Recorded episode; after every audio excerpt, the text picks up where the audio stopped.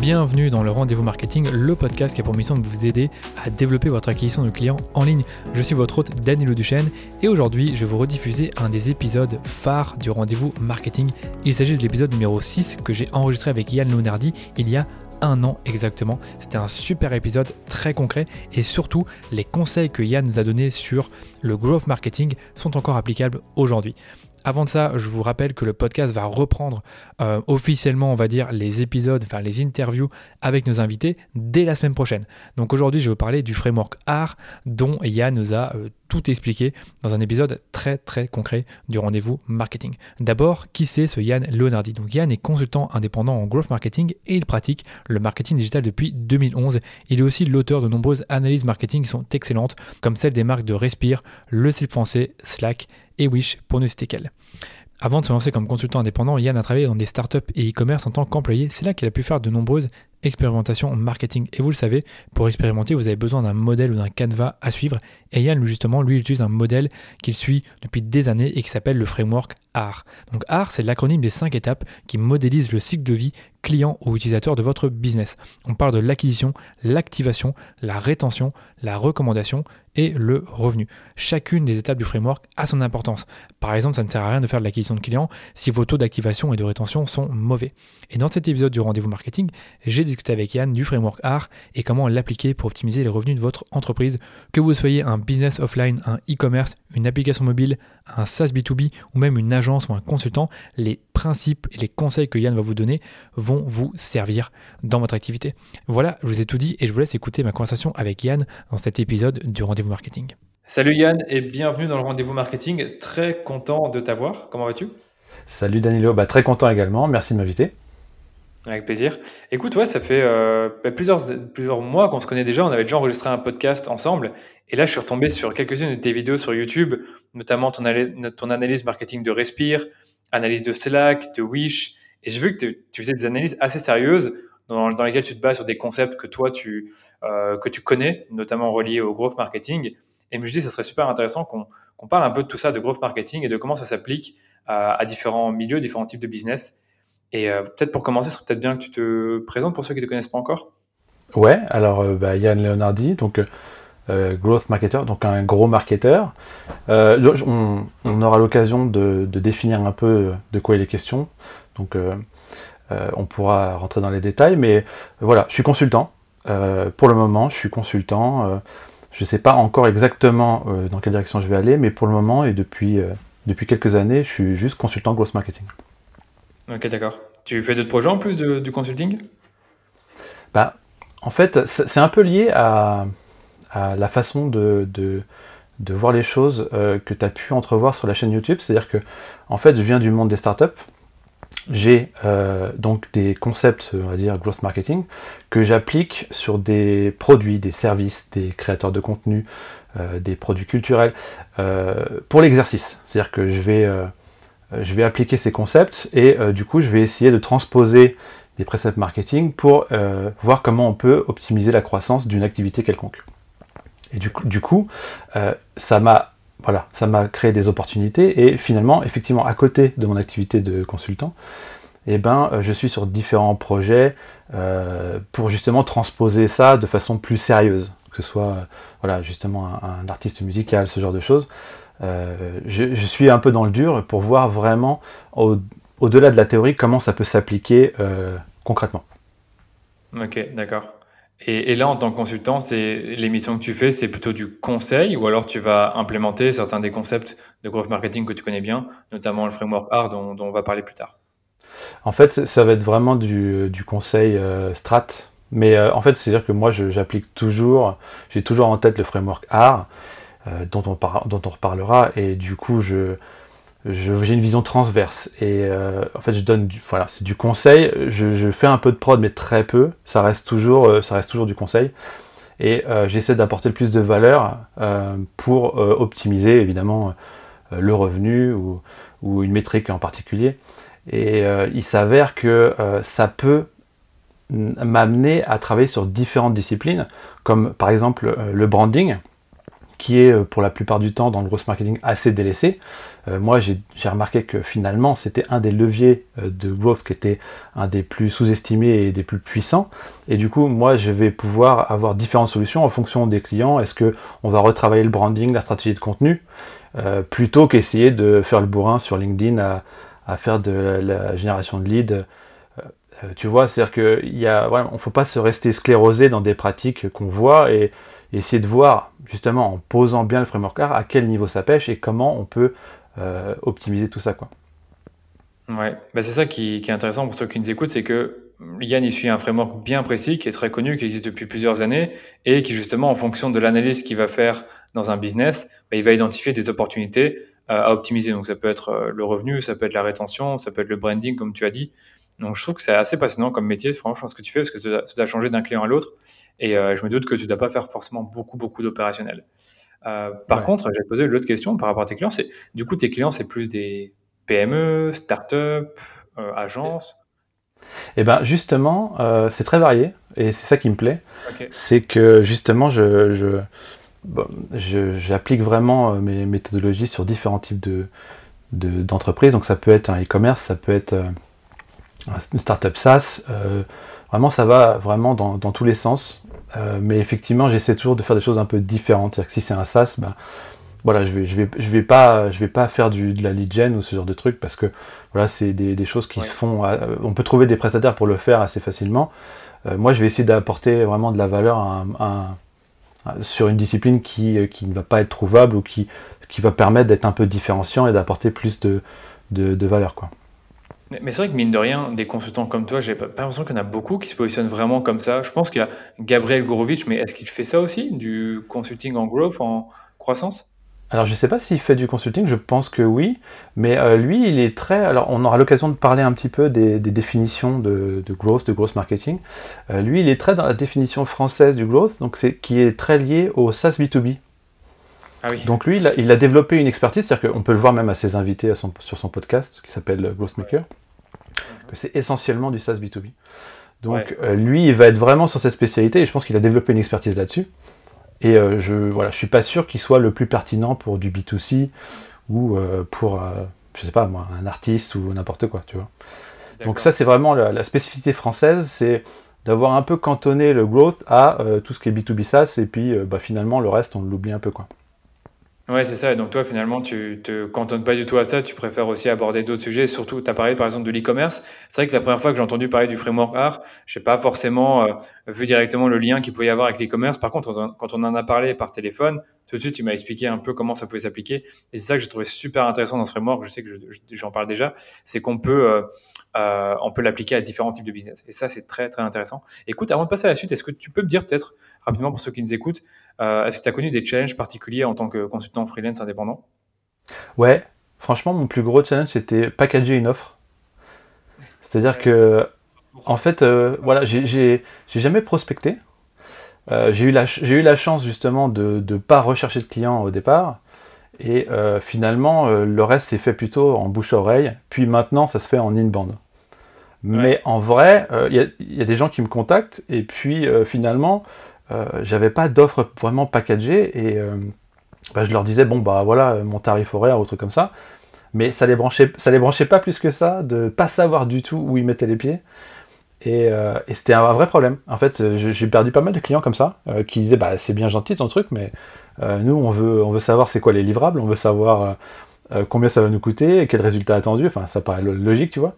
Et moi j'étais et moi, j'étais pas du tout là-dedans. Je disais, bah, moi, c'est une compétence à, autant passer. Donc, euh, je, je peux pas vous dire. Ça dépendra vraiment de comment ça va se passer et tout ça.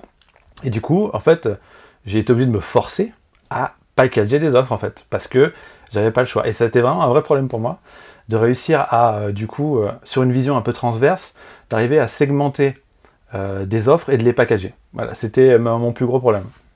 Ah, c'est très dur. Moi, au début, j'avais aussi du mal à bien packager mes offres. Et encore aujourd'hui, on va rajouter une offre de contenu dans, dans ce qu'on fait. Et je sais que ça va être, euh, soit on va faire un packaging avec du contenu plus de la gestion de campagne, un packaging peut-être avec que avec du contenu, ou alors un packaging avec du contenu tous les trois mois. Enfin, je sais que c'est jamais simple. Mais dans ton cas aussi, je comprends que tu as envie de facturer peut-être à l'heure puisque tu vas passer plusieurs euh, heures justement à travailler sur le business.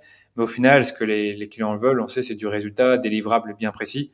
Et ça, bah, je me dis que c'est pas être facile. Mais après, bon, on, se rend bien compte que dans ce que tu fais, il y a fondamentalement, c'est toujours la même chose. un audit par rapport grâce au framework, une optimisation bien, bien spécifique à, à définir en fonction de l'audit. Et après, ben, des livrables spécifiques. Donc, ce que toi, tu vas vraiment apporter en termes de. ouais, mais c'est vachement compliqué parce que tu vois, en fait, quand tu choisis de faire des packaging, euh, et ben en fait, euh, choisir de faire quelque chose, c'est renoncer à faire d'autres choses en fait. Et, euh, et c'est exactement le même problème que quand tu, tu essaies de placer ton produit sur un marché ou choisir une audience cible ou ce genre de choses en fait. C'est valable pour... en fait, c'est des conseils que moi je vais donner à des gens mais que j'avais du mal à m'appliquer à moi-même.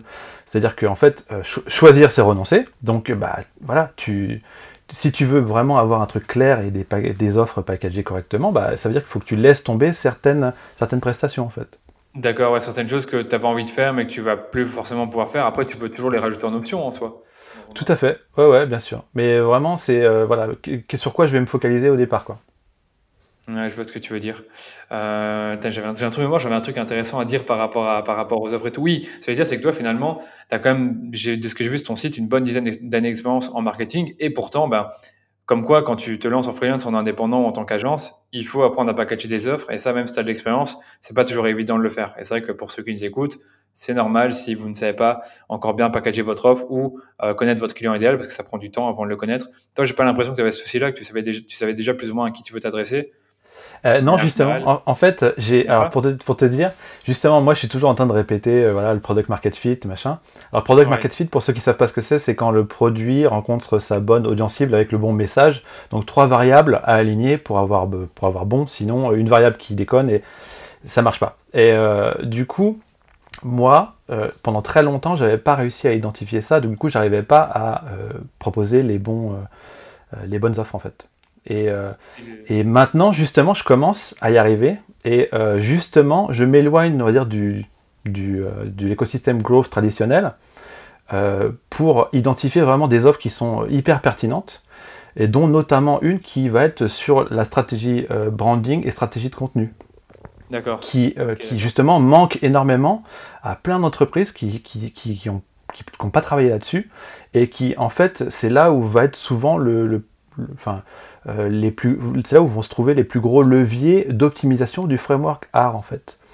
Euh, on aura peut-être l'occasion d'en reparler, mais tu vois, ça par exemple, j'ai mis vachement longtemps à trouver cette, offre-là, parce que en fait, c'est à l'expérience en fait. Et c'est ça le problème avec quand tu es freelance ou quand tu es une agence, c'est euh, voilà, tu peux pas faire des landing pages juste et envoyer du trafic dessus. Il faut, euh, il, faut euh, voilà, parler avec les clients, comprendre leurs problématiques, voir où ils ont euh, des possibilités de trouver d'autres prestataires. Là où il n'y a pas d'autres prestataires, c'est très très long en fait. il n'y a pas de choix. J'allais dire, il n'y a pas de choix. Ça prend du temps. Tu ne peux pas arriver sur le marché et te ramener avec ton offre. en plus de ça, c'est la même que tout le monde. Bah, tu prends par exemple les consultants Facebook Ads. maintenant, on a tous la même offre. Quoi. Enfin, je, gère tes campagnes, je fais des points en communication. je vais chercher à scaler tes campagnes et t'obtenir un retour sur investissement qui te, qui te convient. Et c'est tout.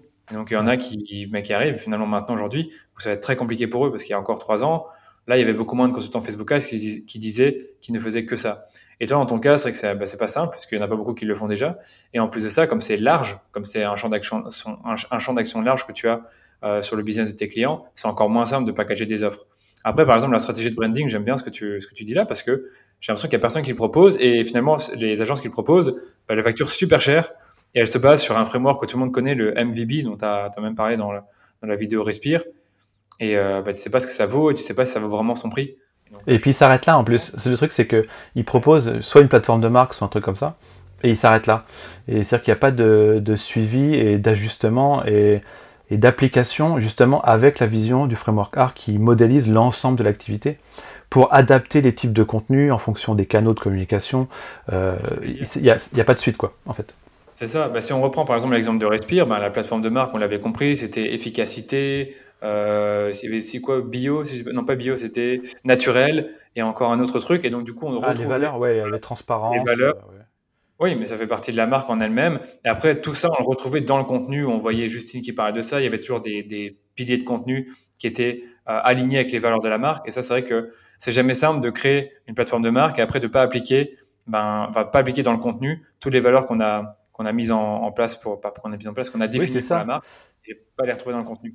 C'est ça, et surtout que les types de contenus qui sont du coup liés à tes content pillars, donc tes piliers de contenu et à ton branding, doivent avoir un objectif précis. Donc est-ce que ce type de contenu a un objectif euh, de rétention? Est-ce que c'est un objectif de recommandation? Tu vois, c'est les différentes étapes du, du framework? Ouais, ça c'est pas ça. On pourra en parler des heures, la stratégie de contenu, mais je te propose directement qu'on parle de, ce, que, toi tu fais. Et je pense qu'il est peut-être encore un peu flou pour, pour nos auditeurs, c'est le growth marketing. Est-ce que tu peux peut-être nous définir justement ce que c'est le growth marketing? Ouais, alors c'est euh, growth marketing, j'ai l'impression que euh, il y a un peu de hype dessus, sur le terme. Il y a un peu de masturbation aussi, honnêtement. Euh, dessus. Et euh, en fait, ça part. Moi, la première fois que j'entends le terme, ce terme-là, ça doit être 2012, je dirais. Et euh, c'était à l'époque où le growth hacking est arrivé, tu vois. Ouais. et le growth hacking, moi, j'étais allé à, je crois que c'était un, un, workshop. Je crois que c'était Oussama. Je crois que The Family n'existait pas encore non plus. c'était Oussama Amar et il faisait une conférence et nous, on était tous genre, ouais, le growth hacking, c'était un truc genre magique, tu vois. c'est trop bien. Airbnb, ils ont fait ça. Et en fait, bon, voilà, euh, c'était, euh, c'est comme ça que j'ai, découvert ça. Après, euh, rapidement, il y a eu finalement, aux États-Unis, des postes de growth, voilà, de growth plus généralistes qui étaient, qui faisaient pas forcément du growth hacking, mais qui, qui avaient une vision marketing et produit. Tu vois, c'est en fait c'est pour voilà pour vraiment optimiser la croissance d'une activité eh bien, euh, finalement, euh, le marketing à l'ancienne, c'était principalement lié à l'acquisition. Et euh, du coup, quand tu ajoutes la brique produit, tu, as l'ensemble de l'expérience utilisateur. Et, finalement, en fait, pour identifier tout ça, avec une vision transverse, on a ressorti un framework qui datait de 2007, qui s'appelait donc le framework AR, qui a été créé par Dave McClure, qui est un mec qui gère un 500 Startups, qui est un incubateur. Et lui, son framework, s'appelait euh, Startup Metrics for, for Pirates. Donc, c'est-à-dire que il y avait un peu le mindset euh, gros hacker, c'est-à-dire un peu les pirates, tu vois. Et en fait, c'était très simplement pour le lancement d'une startup, identifier euh, les cinq étapes qui modélisent la croissance d'une activité et voilà, essayer de travailler sur les différentes étapes une par une. Donc, AR, c'est acquisition, activation, rétention, recommandation, revenu. Donc, acquisition, donc les gens arrivent. Activation, soit ils ont une première expérience notable, soit ils comprennent la valeur ajoutée du produit. Rétention, ils vont revenir. Recommandation, ils vont en parler autour d'eux. Et, revenu, c'est l'argent qui rentre. Voilà. Euh, de ce framework-là, en fait, euh, qui n'était pas un framework de gros hacking au début, parce que le terme gros hacking a été inventé en 2010 par Chanelis. Euh, il a été facilement adopté par les gens qui voulaient avoir une vision globale et qui n'avaient pas vraiment beaucoup de moyens pour faire décoller une startup en fait. Et euh, du coup, il y a eu donc le gros hacking euh, process, donc qui est un process euh, qui finalement est la, vraie identité du gros hacking, c'est un process d'itération rapide. C'est-à-dire que nous, on a en tête le gros hacking du genre ah c'est un mec qui a bitouillé, qui a craqué Facebook et il a eu 100 000 vues, tu vois. En fait, c'est pas c'est pas comme ça que ça se passe le gros hacking. Le gros hacking, en théorie, c'est un process d'itération rapide. Et euh, du coup, voilà, ça se passe, euh, je vais laisser de le faire rapidement pour pas que ce soit trop chiant, mais euh, ça se passe en quatre étapes. On essaie de regrouper déjà des idées, tu vois, ça peut être des idées qui viennent d'un peu de n'importe qui dans l'équipe. on fait un backlog d'idées. Après, on va les prioriser. Donc là, on va essayer d'identifier lequel aurait le plus d'impact, lequel aurait la plus grosse facilité d'implémentation. Euh, et puis après, euh, voilà, par exemple, on va reprendre un peu euh, la méthodologie de Sean Ellis. Lui, il utilise un, truc qui s'appelle ICE, donc I-C-E. Et c'est comme ça qu'il va donner une note de priorisation à une expérience. Donc le I, c'est pour l'impact. Quel est l'impact qu'on peut espérer sur une métrique? Le C, donc ça va être confidence, à quel point je suis sûr que l'hypothèse va se vérifier? Et I, c'est pour ease, donc la facilité d'implémentation. Ça donne une note. Et après, celui qui a la meilleure note, bah, c'est celui qu'on va faire. Voilà, tout simplement. Après, troisième étape, on exécute. Quatrième étape, on analyse. Et ce qui a marché, on l'automatise, on le garde. Ce qui n'a pas marché, on le vire et on recommence. Et on repart sur le backlog d'idées. Ça, c'est le gros hacking process. Voilà. D'accord. Ok. C'est c'est super intéressant. Vas-y, continue. Ouais, et du coup, en fait, il y a, y a pas mal d'incompréhension là-dessus. C'est-à-dire que, moi, ma, ma, vision du growth marketing, c'est juste de faire du marketing, mais avec un peu plus que de l'acquisition, c'est-à-dire qu'on ne va pas s'arrêter euh, au moment où les gens vont euh, découvrir le produit ou arriver. On va avoir l'ensemble de l'expérience client sous le nez. Voilà, c'est tout. C'est-à-dire que techniquement, toi tu le sais parce que tu fais beaucoup de Facebook Ads, tu sais que c'est pas parce que tu as le meilleur CTR sur cette pub-là que c'est celle qui va rapporter le plus à la fin. Et eh ben c'est exactement le même principe, c'est-à-dire que c'est pas parce que tu as le coût d'acquisition le plus bas sur un segment euh, sur un canal d'acquisition, que c'est ce canal d'acquisition qui va t'apporter les meilleurs clients avec la meilleure lifetime value. Donc lifetime value, c'est euh, l'argent que va te rapporter un client sur le long terme. Tu vois? Parce que. Permet, ouais. Vas-y, continue. J'allais dire, dire un truc, je me permets parce que j'ai travaillé en startup avant de lancer ma propre boîte et c'est un truc que j'ai appris vraiment très très vite grâce à euh, comment ça s'appelle encore l'outil là qui mesure tout.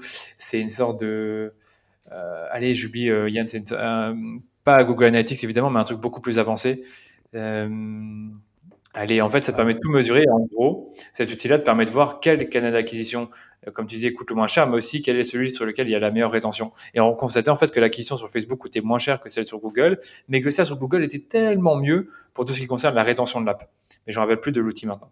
Mixpanel. Ah bah il y en a, ouais voilà, il y a Mixpanel, il y a Amplitude, il y en a pas, ouais. Euh, mais exactement, c'est exactement ça. Et en fait, euh, growth marketing, ben c'est euh, voilà, optimiser la croissance d'une activité avec la vision globale sur l'ensemble du framework. Donc est-ce que les gens que j'ai fait venir, est-ce que ça va être ceux qui vont avoir la meilleure rétention, ceux qui vont faire le, le plus de recommandations, ceux qui vont ramener plus de gens, parce que évidemment la recommandation c'est le bouche à oreille, donc ça ramène des gens à l'étape acquisition, et ce qui fait qu'on a une croissance organique après. C'est-à-dire que euh, après, c'est censé être, si on a un truc qui fonctionne super bien et qui est bien huilé, on a une croissance organique. Voilà, et du coup, euh, ça c'est ma vision du cross marketing. Alors après, il y a pas mal de petites guéguerres sur les, définitions, donc euh, et, j'ai l'impression que c'est un peu valable qu'en France. Genre, il y a le gros hacking qui va se plaindre que des gens ils, galvaudent le terme growth.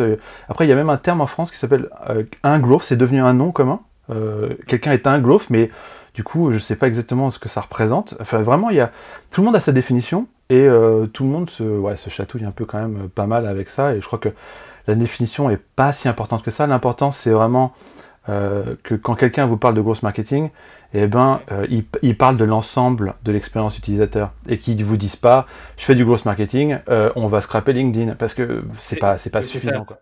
C'est ça que c'est ça que j'allais dire, c'est que oui, dans, dans l'esprit des gens, le growth hacking, c'est vraiment hacker quelque chose. C'est, ça porte le nom. Hacker LinkedIn, comme tu dis, hacker Facebook avec un groupe, avec une publication, ou encore, euh, comme on en parlait avant le, le podcast, des exemples très très connus, les exemples historiques euh, de par exemple Sent with Love avec Hotmail, ce qui faisait que ben, tout le monde savait que l'email a été envoyé via hotmail.com. Euh, le fameux euh, recommandation de Dropbox, donc quand tu recommande quelqu'un, tu as 10 euh, gigas gratuits, ben ça, ça a très bien fonctionné. Donc, c'est les exemples les plus connus. Mais en soi, ils sont arrivés d'un process bien précis, celui que tu as parlé en quatre étapes. Et, et par, par, rapport à growth marketing, moi, je comprends bien que c'est l'ensemble de l'expérience utilisateur et qu'on ne se cantonne pas juste à l'acquisition. Comme beaucoup aiment le dire, c'est oui, il faut toujours acquérir de nouveaux clients, il faut toujours faire ça. Mais en réalité, il n'y a pas que ça. Parce que si tu veux générer des revenus, comme tu dis, tu dois créer de la recommandation, euh, créer de la rétention avec les personnes qui, qui deviennent clients, faire de l'upsell, du cross-sell et aussi les activer. Surtout quand on parle d'applications, de logiciels SaaS, il faut bien qu'ils se fassent un compte et qu'ils utilisent l'application, sinon ils n'y restent pas. Ouais, mais à la décharge des growth marketers qui font beaucoup d'acquisitions et qui scrapent LinkedIn, en fait, ça vient aussi du besoin. C'est-à-dire que euh, c'est pas forcément de leur faute. C'est-à-dire que les clients, et moi j'ai des gens qui me contactent, qui me disent Est-ce que vous pouvez m'aider à, implémenter une stratégie de génération de leads sur LinkedIn, tu vois? Et en fait, du coup, euh, je, je suis pas persuadé que les clients soient très sensibles à euh, l'ensemble du, framework, tu vois. Euh, T'as beau leur dire, bah, en fait, tu feras sûrement plus d'argent en travaillant la rétention qu'en essayant de faire de l'acquisition, et eh ben en fait, ils ont un, voilà, ils, sont un peu bloqués sur euh, une autre, une façon de faire un peu plus, plus ancienne, de marketing plus classique, et ils ont l'impression que leur salut va passer par l'acquisition. Voilà. Donc, donc du coup, c'est pas forcément la faute des grosses marketeurs, mais par contre, c'est vrai que souvent, le gros marketeur est cantonné à faire de l'acquisition, ce qui est vraiment très dommage. Ouais, moi, moi, je veux dire, par exemple, actuellement, sur mon site, on travaille la conversion. C'est finalement, c'est tout ce qui est activation, pas beaucoup rétention, mais quand même un peu pour ceux qui connaissent, qui me connaissent déjà et qui, euh, qui ont déjà acheté, ben, c'est bien de faire la rétention, mais enfin, ça, c'est plutôt avec l'emailing. Mais pour le site, on essaye plus seulement d'augmenter le trafic, mais de capitaliser sur mon trafic existant qui ne convertit pas assez bien, que j'arrive pas assez, euh, que je n'arrive pas à activer suffisamment bien, si je reprends les, les termes de ton framework. Enfin, de, ouais, ouais, c'est ça. Tout à fait. je pense. Euh, Qu'allais-je dire à nouveau? Bah oui, et ce qui est intéressant avec ce fameux framework, c'est que ça, ça dont on a parlé, c'est qu'il peut s'appliquer pour expliquer de nombreuses choses, à la fois des produits, des produits culturels, comme tu me l'as dit, et quoi d'autre encore comme euh, euh, des... N'importe quelle activité en fait, n'importe quelle activité qui, euh, qui a euh, l'aspiration de grossir quoi. de croître, ouais c'est ça, de croître. Eh ben écoute, je te propose, je sais pas si tu as d'autres choses à rajouter par rapport au growth marketing, growth hacking. Alors moi je pourrais, je, pourrais, je t'avoue que je pourrais en parler des heures. et je vais quand même rajouter quelque chose, c'est-à-dire que justement dans la partie, on va dire dans la partie growth hacking, il y a, c'est très important de savoir que bah, en fait, si vous entendez parler d'un voilà, d'un growth hack qui est bien, euh, bah, en fait, vous savez pas vraiment depuis quand il existe euh, et euh, vous savez pas s'il a gardé son impact qu'il avait quand il a été trouvé. C'est-à-dire que, en fait, c'est un peu une fuite en, avant en permanence de tout le temps trouver des choses qui sont différentes des autres. Et, finalement, appliquer des, bonnes pratiques qui datent, bah, c'est pas utile en fait. C'est c'est pas quelque chose qui va apporter de la valeur.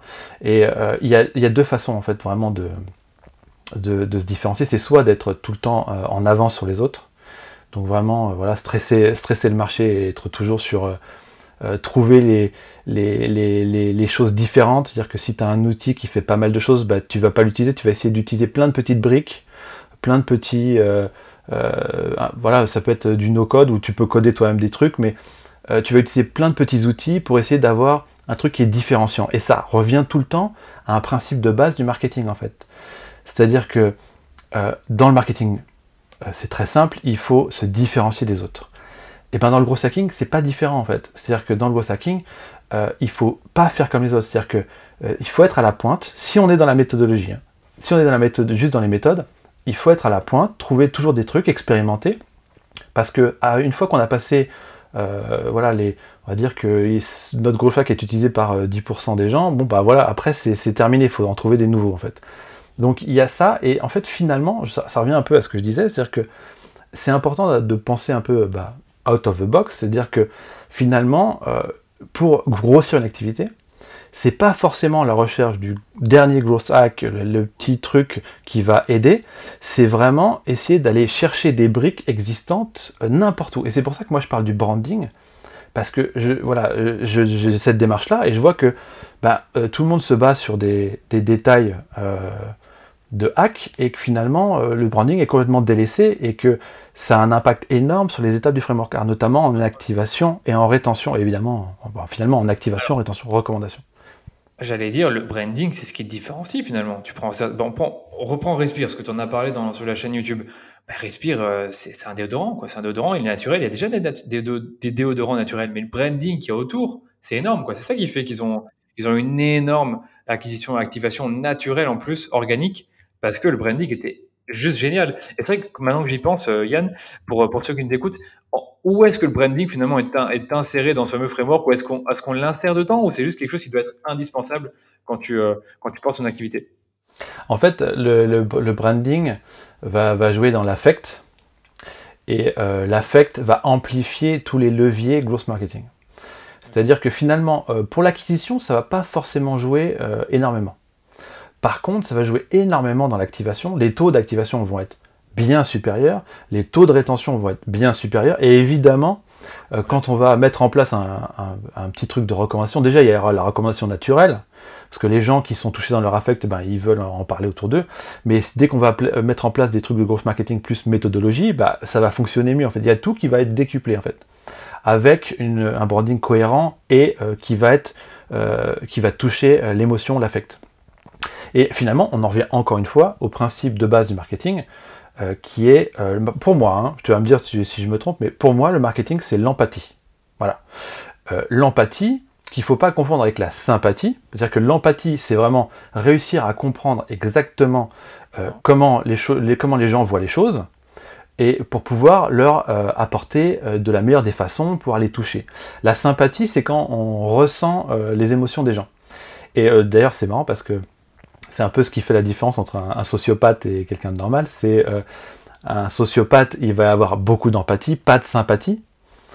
Pas du tout de sympathie, tu vois. Et par exemple, des arnaqueurs, des manipulateurs, des arnaqueurs, genre Christophe Rocancourt.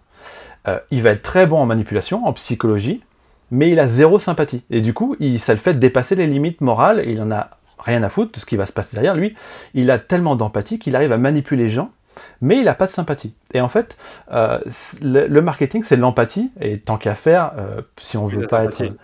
Euh, tant qu'à faire, voilà, c'est bien d'avoir un peu de sympathie pour pas dépasser les limites, enfin nos propres limites éthiques, parce que les limites éthiques, de toute façon, c'est très variable. Mais si tu veux, du coup, moi, je reviens toujours, finalement, je me rends compte à des principes de base qui sont se différencier, l'empathie. Et euh, c'est ça qui, euh, finalement, est euh, son, enfin, c'est ça les, trames qui, une fois qu'on on amène des, concepts un peu plus compliqués, comme le framework art, des process, des choses comme ça, bah, en fait, c'est ça qui va vous emmener vers les bonnes directions, en fait. entièrement d'accord. C'est vrai que pour reprendre, pour reprendre ce, que tu, dis sur la différenciation, bah, j'ai lu un super livre il y a même pas longtemps, finalement, il est très connu, c'est Purple Cow de, de, ah, Seth Godin c'est un classique. Et je pense dans, dans le livre, il explique que le marketing finalement se fond au produit dans certains cas où tu souhaites te différencier. Je sais pas si tu, tu, as lu ce livre, mais il explique par exemple que un golf, apparemment, ils ont sorti une, une, voiture qui était très différenciante, c'est une coccinelle, et elle, a, elle s'est super bien vendue parce que tout le monde en parlait autour d'eux parce que c'était hyper différenciant. Bah, c'est vrai que ça, c'est une brique qu'on peut rajouter dans, dans, son marketing, dans son produit et dans son branding aussi. Bah, en fait, c'est si on veut avoir le plus d'impact, c'est-à-dire que si des gens, si des gens font des choses, il eh ben, faut prendre le contre-pied et il faut aller dans l'autre, dans l'autre sens. Ah en, fait. En fait, c'est là où il y aura le plus d'impact, là où il y aura le plus d'opportunités growth. Voilà. Après, c'est pas forcément, voilà, si on est growth marketer, c'est pas forcément en phase avec les attentes des clients. Euh, et si on a besoin de clients, bah voilà, on peut pas faire ce qu'on veut. Mais euh, en vrai, si on, travaille pour son produit à soi, euh, l'impact est là où les gens ne sont pas, c'est ce qu'ils font, bah faut pas le faire en fait. C'est très simple en fait. Non, je, je, suis entièrement d'accord avec toi. Je suis entièrement d'accord avec toi. J'essaie toujours aussi de trouver une différenciation. C'est de moins en moins facile plus on avance, qu'on est sur, on est sur nos acquis, on a plus de moyens. Mais il n'y a rien à faire euh, pour ceux qui nous écoutent. Si vous voulez euh, avancer plus vite que d'autres, ou vous, euh, pas vous différencier justement, grossir plus rapidement, vous devez vous différencier d'une façon ou d'une autre. voilà. Et par exemple, prends, par exemple bah, mon propre blog. Je prends par mon blog parce que je connais. Quand tu regardes mon blog, c'est beaucoup différencié au début, il y a trois ans, par son format parce que les articles étaient assez longs, mais surtout il y avait beaucoup beaucoup de d'exemples et de médias, ce que tu voyais pas forcément sur d'autres blogs à l'époque. Et là maintenant, bah, en fait, ton blog, ça, en fait, il n'y avait pas de blog équivalent en fait en France. Euh, des longues ah formes comme ça, extrêmement détaillées, il y en avait très peu. Mais ça, c'était un peu, euh, voilà, c'était du, du, format la Brian Dean, Neil Patel. C'est des choses qui existaient en anglais, mais en, en francophone, ça n'existait pas effectivement. Ouais, ouais. 100%. Donc euh, le simple fait de, par exemple dans le contenu, de d'arriver avec un format totalement différent, novateur, ça marche bien. Toi aussi, tu as un format pas mal sur YouTube, c'est que finalement, tu fais des analyses marketing, comme tu l'as dit, d'entreprises, de, de, de marques, de produits culturels, mais tu le fais sur base d'un framework de growth marketing qui est le framework art, dont on va reparler maintenant, c'est la transition parfaite. Est-ce que tu peux m'expliquer euh, comment ce framework s'applique dans différentes typologies de business? Donc, on a parlé avant le podcast euh, du fait que de base, beaucoup parlent du fait que le framework art, ça peut fonctionner qu'en SaaS B2B ou que pour les apps. Mais finalement, est-ce qu'on peut l'appliquer dans un business offline? Donc, euh, je ne sais pas moi, euh, une épicerie ou un, restaurant. Euh, est-ce que ça peut s'appliquer pour un e-commerce un service, donc là on a parlé de, ton métier de freelance et moi pour l'agence. Est-ce que comment est-ce qu'on modélise ce framework-là pour ces différents types de business? Je Je sais pas si tu en as un par lequel tu veux commencer pour nous expliquer un peu Ouais, ouais, ouais. Bah, en fait, moi, je, enfin, depuis que je l'ai découvert, j'ai en fait, je l'ai découvert le framework euh, en, je dirais, en 2013. C'était pareil à The Family que j'ai découvert. En fait, maintenant, depuis que je l'ai découvert, ça m'a, voilà, ça a été une épiphanie et je le vois partout. Euh, je le vois partout et c'est effectivement la plupart des, il y a beaucoup de gens qui s'arrêtent au SaaS B2B et qui disent bon bah framework art ça s'applique parfaitement à SaaS B2B. Par contre, pour le reste, je suis pas convaincu, euh, je, je m'en occupe pas, tu vois. Et euh, en fait, moi, je suis pas du tout d'accord avec ça. Je trouve que ça s'applique à absolument tout et que c'est assez compliqué. C'est-à-dire qu'on va en reparler, c'est-à-dire que tu as ton business, tu modélises ta croissance avec ce business, mais qu'en fait, il y a des petits arts qui vont s'ajouter euh, sur si tu utilises différentes plateformes. Donc, euh, je vais entrer dans les détails un peu plus, un peu plus, plus tard, mais si tu veux, on va, on va faire comme. On, va reprendre des, types de, de, business. Donc, Évidemment, le SaaS B2B, c'est le, plus, le plus adapté, puisque voilà, on fait venir des gens, et c'est lié au business model. Les SaaS B2B ont un business model en abonnement. Donc du coup, euh, c'est souvent un produit avec une version euh, d'utilisation plus ou moins gratuite. Donc ça veut dire qu'on peut mhm. faire venir des gens, on peut leur faire utiliser le produit, et puis après, du coup, on peut les activer, donc euh, les faire comprendre, leur faire comprendre la valeur ajoutée du produit avec un wow effect, avec voilà. C'est à nous de définir quelle métrique représente l'activation, en fait, tu vois. Mais une fois que tu as ça, après, du coup, euh, tu les fais payer, et puis après, tu as euh, la rétention. Donc, euh, il faut pas qu'ils churnent, il faut pas qu'ils se barrent, il faut pas qu'ils laissent tomber leur abonnement. ça se présente très bien, c'est le modèle le plus efficace pour les SaaS B2B. Quand même, il faut quand même préciser que pour mesurer l'impact qu'on a sur l'ensemble de son activité et savoir ce que représentent les différentes étapes, il faut les définir au préalable. C'est-à-dire que acquisition, activation, rétention, recommandation, revenu, c'est gentil. Mais en fait, il faut, il faut estimer euh, quelle est la métrique qui va représenter cette étape. Tu vois? C'est-à-dire que voilà, l'activation pour Facebook, c'est 7 euh, amis en 10 jours. Voilà. C'est eux qui l'ont décidé. Ils ont décidé que si tu avais 7 amis en 10 jours, à partir du moment où tu t'es inscrit, bah, tu étais activé. Ça, c'est eux qui l'ont décidé, et c'est-à-dire que chacun, euh, quand il applique le framework AR sur son activité, il doit estimer à quel moment les gens sont activés. D'accord. Mais, euh, par, contre, pour la question, c'est toujours le même. C'est ton un nouveau prospect, un nouveau, euh, un nouveau client. Ouais. en fait, l'acquisition, en fait, euh, en fonction de chaque activité, la difficulté, c'est qu'elle va se, sous-diviser en différentes étapes. donc, si tu veux, on va parler d'applications mobiles tout à l'heure. Si tu veux, on va repasser, on va faire les business un par un, comme ça tu verras les différentes, ouais, les différentes. Même pour tout le monde même pour le SaaS B2B, j'avais même te poser la question pour ceux qui ne connaissent pas bien, c'était quoi un SaaS B2B Moi, je le sais, mais pour ceux qui ne connaissent pas bien, bah, c'est un logiciel de service, souvent euh, pour les entreprises. Donc, ça peut être par exemple euh, ActiveCampaign qui permet d'envoyer des emails et pour lequel on paye un abonnement tous les mois. Et en tant qu'entreprise, c'est rarement un particulier qui va l'acheter. Ouais, c'est ça. C'est des, logiciels en ligne euh, qui, voilà, qui, c'est service euh, c'est software as a service, ça veut dire. Donc euh, voilà, tu es en, en ligne, tu as un logiciel, donc euh, SEMrush pour faire du SEO, Mailchimp pour envoyer des emails, voilà, plein de trucs comme ça.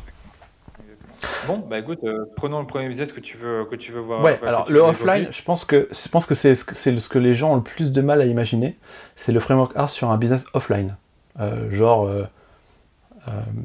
une épicerie, un coiffeur, un truc comme ça quoi. Donc l'exemple du coiffeur est bien parce qu'en fait, moi, j'avais reçu euh, Jules Marigiano sur euh, mon podcast, qui est donc euh, VP marketing de Phantom Buster, qui est un outil qui permet de faire du growth hacking sans coder. Vous pouvez aller l'écouter si vous voulez. Et lui, il a parlé de son expérience avec son coiffeur. Et cet, cet exemple est vraiment parfait parce que on comprend exactement que toutes les étapes ont été réfléchies, non pas consciemment, mais le coiffeur l'a fait inconsciemment. Mais il a vraiment tout coché. C'est-à-dire que voilà, le, coiffeur se situe à l'étage d'un bar. C'est-à-dire qu'au niveau acquisition, c'est qu'il choisit un endroit où il va avoir du trafic. Voilà, du trafic, c'est comme sur Internet. C'est-à-dire que tu choisis ton endroit pour euh, avoir le trafic. Donc les trafics, c'est le trafic, c'est les gens qui vont passer devant. Donc il se met à l'étage d'un bar en sachant que les gens vont monter et essayer de chercher les toilettes. Voilà. Et en fait, donc euh, Jules Marigiano arrive et du coup il, euh, il cherche les toilettes, il tombe sur le coiffeur. Ça c'est l'acquisition. Activation, c'est voilà, la première expérience notable. Donc il va rentrer, l'autre tu dis, bah, ça te dirait une coupe de cheveux, un truc comme ça. Donc là, expérience complètement différenciante, il a, jamais vu ça. Et il lui propose une bière, il dit bah ok, on est parti. Et donc là, voilà, il est vraiment accroché, il, il, est vraiment activé par l'expérience qui est complètement jamais vue, tu vois. C'est ça, vous faire quoi en de bière. Ouais, c'est ça. Euh, après, ce que, fait, ce que fait le mec, c'est qu'il fait une story euh, du, de, la coupe avant la, avant la coiffure. Euh, il, lui coupe les cheveux. Il refait une story après en, lui demandant son, compte Instagram et en se taguant lui-même, en taguant la personne qui a été coiffée. Et là, du coup, en fait, c'est-à-dire qu'il y a un peu de psychologie humaine parce que finalement, le mec qui a été coiffé, du coup, il aura une excuse pour repartager la story en disant bah c'est pas moi qui euh, montre ma nouvelle coiffure en fait c'est juste que je repartage la story du coiffeur en fait donc en fait ça, ça, le déculpabilise un petit peu de partager la story tu vois et du coup il va faire du référent il va faire de la recommandation à tous ses amis sur Instagram en mentionnant le coiffeur. Et alors ce qui est encore mieux c'est que comment il fait de la rétention? Parce que vous allez voir que du coup il a vraiment absolument tout. C'est à dire qu'en fait il lui propose bah écoute nous moi j'ai un abonnement c'est 30 euros par mois et euh, tu viens illimité autant de fois que tu veux. Et en fait, il se trouve que euh, euh, ça a l'air d'être sexy comme offre, mais du coup, en fait, tu vas pas tous les jours chez coiffeur en fait. Et, et tu vois, et Jules Marigiano me disait que bah, lui, son budget coiffure, c'était 10 euros par mois avant, et que finalement, bah, il est passé à 30, et que des fois, il se force à y aller deux fois, et encore, quand il y va la deuxième fois, bah, il n'y a pas grand chose à couper, donc c'est réglé en 10 minutes en fait. Ah, donc, tu vois, donc, du coup, il, a, il a Ouais, c'est ça, mais ça paraît, ça paraît pas cher quand on, on ajoute l'argument illimité, tu vois. Exactement. Donc du coup, il a, optimisé le revenu, il a donc il a un business model en abonnement, donc rétention. Il a absolument tout optimisé. Et voilà, ça c'est un, un, exemple typique de business offline euh, qui fait euh, de l'optimisation de framework R, il fait de l'optimisation de croissance. C'est euh, vraiment c'est magique quoi. J'allais dire, tu sais, pour, euh, pour les business offline, euh, prenons les restaurateurs, ben, comment est-ce qu'ils créent de la, de la, de la rétention? C'est qu'ils ils font tous des cartes de fidélité pour qu'on pour qu'on revienne. Ouais, bah, si tu veux, la rétention, c'est le kebab, euh, le, le 11e kebab gratuit, ça, c'est de la rétention. Clairement. Exactement. Bah écoute, top exemple. J'avais jamais entendu ça, donc grand top exemple. écoute, je n'imaginais pas que tu avais parlé d'un coiffeur, honnêtement. donc génial. Tu peux peut-être passer à un autre business pour qu'on puisse voir un peu les différences? Le e-commerce est aussi quelque chose que, que les gens euh, euh, ne, ne, voilà, ne pensent pas être transposable, euh, alors qu'en vrai, c'est tout à fait transposable. C'est L'acquisition, bah, c'est on fait venir des gens sur la page produit. L'activation, bah, c'est quand on a tellement bien travaillé sur le copywriting, sur l'identité visuelle, sur les arguments, que du coup, la personne elle va cliquer sur Ajout au panier. Donc voilà. activation, c'est quand la personne met Ajout au panier. Donc, l'achat, c'est le. Ouais, c'est ça, l'achat, c'est le revenu. Euh, la rétention, bah, ça va être euh, euh, comment on va faire en sorte que le client, bah, du coup, va racheter sur le e-commerce. Tu vois Et puis, évidemment. ouais non, j'allais dire, on aurait pu parler de plein d'exemples, même dans la partie revenu avec augmenter le panier moyen, ajouter des services en plus, te dire, ouais, Exactement. C'est-à-dire que quand tu arrives dans la partie à la fin du, panier, du checkout, et qu'il y a écrit les gens ont aussi acheté ça. En fait, ils essaient de faire du cross-sell, de l'upsell, et, euh, et ça, c'est de l'optimisation de revenus, du dernier, la dernière étape du framework, tu vois. D'accord. Et puis après, quand tu as acheté, un mois plus tard, on te, on te renvoie un produit pour te cross-seller en plus. Donc, admettons que tu as acheté un, un, pantalon, on va peut-être te, proposer d'acheter des chaussures en plus. Ou admettons que tu as acheté une montre, on va te proposer des nouveaux bracelets. Mais il y a toujours une façon de, de cross-seller. Euh, upseller, c'est que pour ceux qui ne connaissent pas bien la différence, c'est vraiment le fait euh, d'acheter, de faire acheter un produit plus premium. Donc, admettons que tu veux acheter un iPhone 11, euh, on va te proposer l'iPhone 11 plus grand ou avec plus, plus de capacité. Ou si tu veux acheter, par exemple, euh, des crèmes, admettons que tu prends un pot de 100 ml, on va te dire, ben, prends euh, un autre pot de 200 ml pour la moitié prix. Donc, ça fait augmenter le, le revenu. Donc, c'est intéressant toujours d'en parler pour, pour augmenter le revenu. En tant ouais. Et tu vois, la rétention sur un e-commerce, ça se fait beaucoup. Je pense que la stratégie de contenu est indispensable pour un e-commerce. Euh, et pour le coup, parce que la rétention passera uniquement par là. C'est-à-dire que la newsletter, euh, comment tu reviens au contact, comment tu te fais pas oublier, euh, comment tu vas faire coller les gens à tes valeurs pour qu'ils te suivent sur les réseaux sociaux, tu vois. Et, finalement, voilà, pour un e-commerce, la rétention, ça passe forcément par une stratégie de branding cohérente et, de contenu qui, qui en découle, quoi. Ouais, clairement. C'est vrai que ben, on le voit, hein, les meilleurs e-commerçants, produisent énormément de contenu, ils font beaucoup de newsletters. Moi, par exemple, j'ai beaucoup cité l'exemple de MVMT, la marque de, montres, euh, bah, les montres. Et eux, euh, ils envoient mais un torrent de newsletters, ils n'arrêtent jamais. Euh, sur Instagram, ils sont extrêmement présents. Ils vont faire beaucoup de retargeting, donc sûr et certain que le contenu en e-commerce, il ne faut pas l'oublier. Ouais, ouais, c'est ça. Et, et tu vois, le, ce qu'on pourrait utiliser aussi comme exemple, il y a l'application mobile.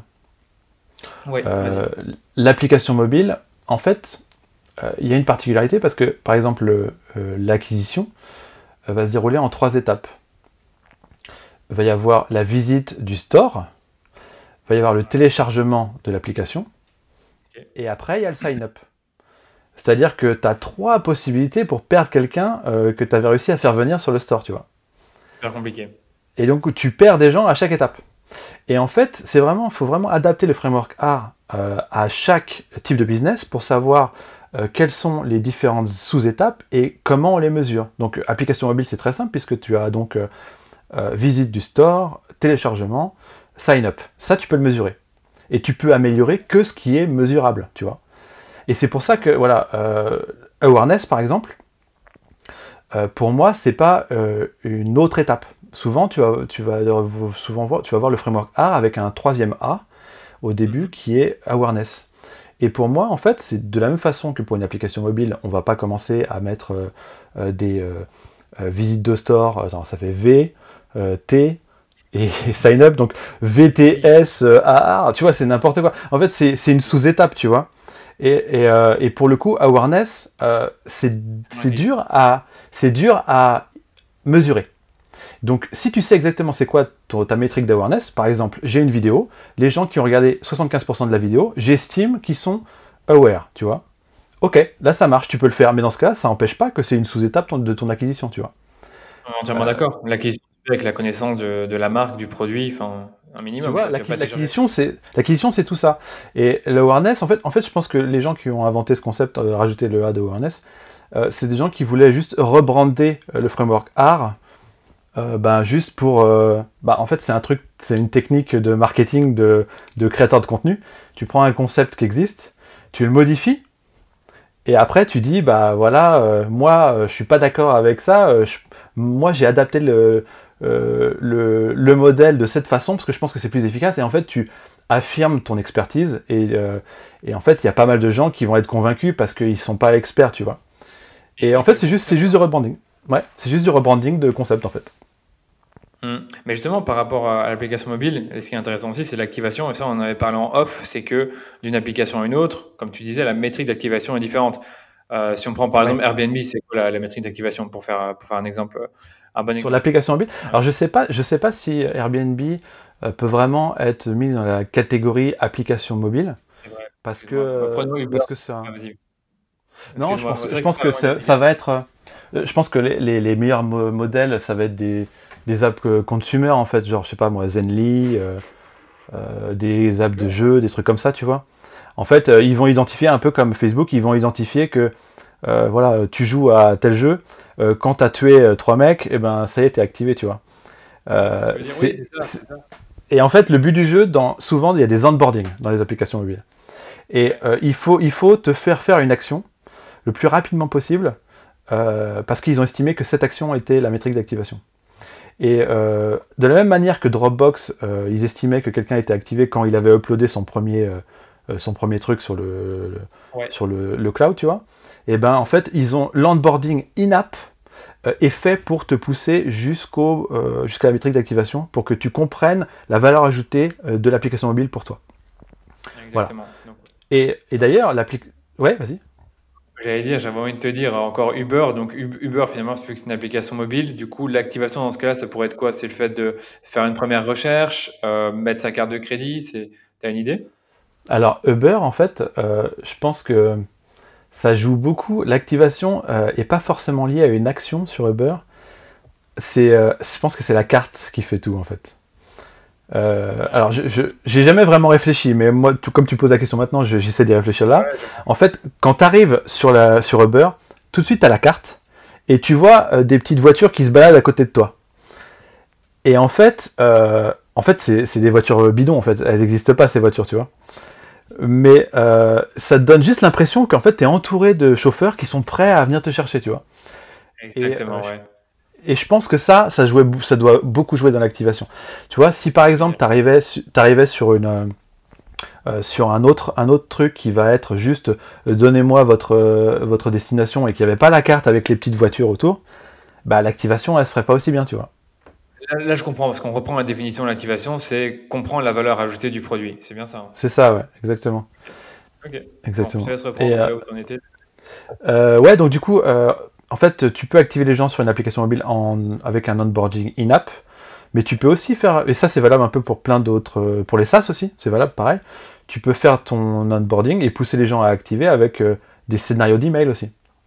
C'est-à-dire que les gens, ils ont laissé, ils ont laissé tomber leur, leur, application, leur application, ils n'ont pas suivi l'onboarding in-app. Bon, bah tu les relances avec euh, des emails pour leur dire hey, t'as vu cette feature quand tu fais ça ça fait ça. Euh, c'est valable pour les SaaS c'est valable pour les applications mobiles pour que les gens du coup ils, ils, aillent le plus vite possible sur l'activation. Parce qu'en fait c'est ça l'objectif voilà euh, du framework A gross marketing c'est parce qu'une fois que j'ai réglé ce problème d'activation après hop je suis passé à, à comment je vais régler je vais je vais les garder tu vois comment tu vas les garder et comment tu vas générer du revenu à partir des gens qui sont activés? Parce que n'oublions pas que pour l'app, tu peux très bien faire quelque chose d'important dans l'application, mais ne jamais générer de revenus. Ouais, et exactement, ouais, tout à fait. C'est-à-dire que tu, en fait, alors, en fait, c'est un peu plus compliqué que ça. Euh, c'est-à-dire que je vais un peu embrouiller les gens. Euh, quand tu as ton framework A, tu ne travailles pas les étapes chronologiquement. Tu ne fais pas, euh, tiens, je vais faire de l'acquisition. maintenant que j'ai des gens, bah, tiens, je vais faire de l'activation. Ça marche pas comme ça en fait. C'est-à-dire que tu essaies de faire un truc, voilà, tu as une sorte de MVP ou un truc, tu te débrouilles, tu vois. Et en fait, tu vas travailler la métrique qui déconne le plus à l'instant T. Donc, euh, on, va, appeler ça OMTM, c'est One Metric That Matter. C'est que pendant une période, genre pendant deux semaines, on va dire, voilà, comment on va faire pour améliorer cette métrique-là euh, Parce que c'est vraiment le churn, il est à 80%, c'est une catastrophe, tu vois. Donc, du coup, euh, il faut qu'on améliore la rétention. Donc, voilà, on va chercher des trucs pour améliorer la rétention.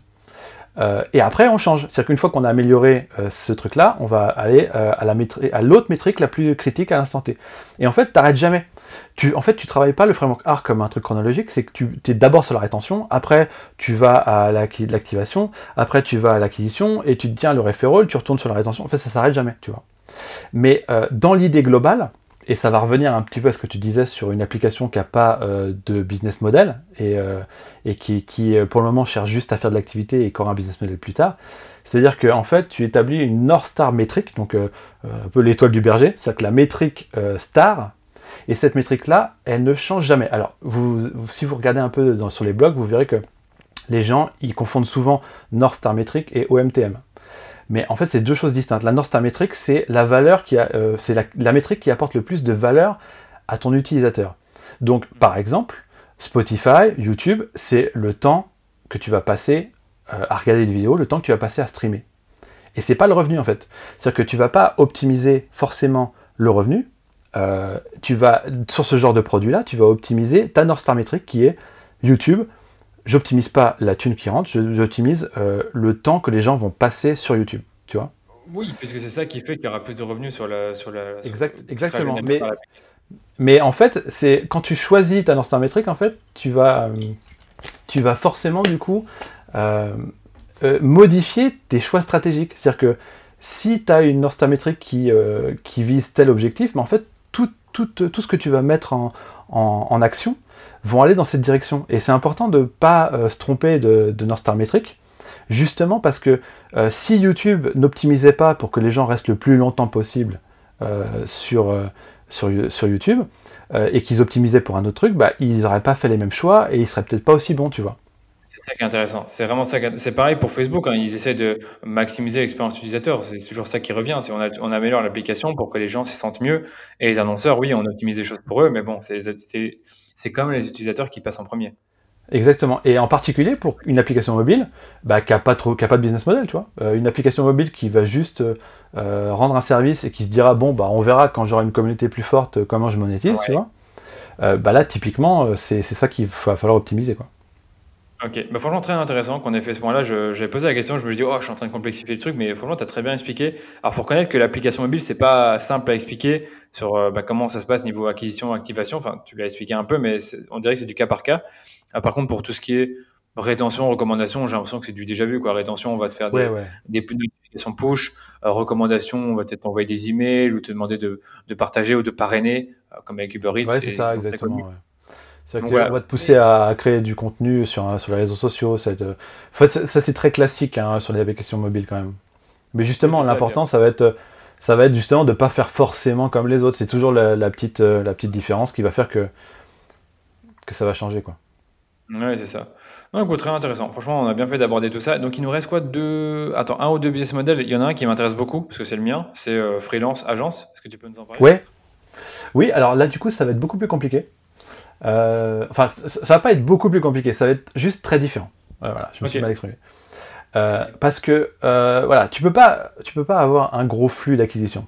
C'est aussi simple que ça, quoi. De toute façon, tu as des gens qui rentrent, euh, et en fait, euh, les temps euh, d'exécution, les temps pour les satisfaire, le temps de l'expérience client est très long.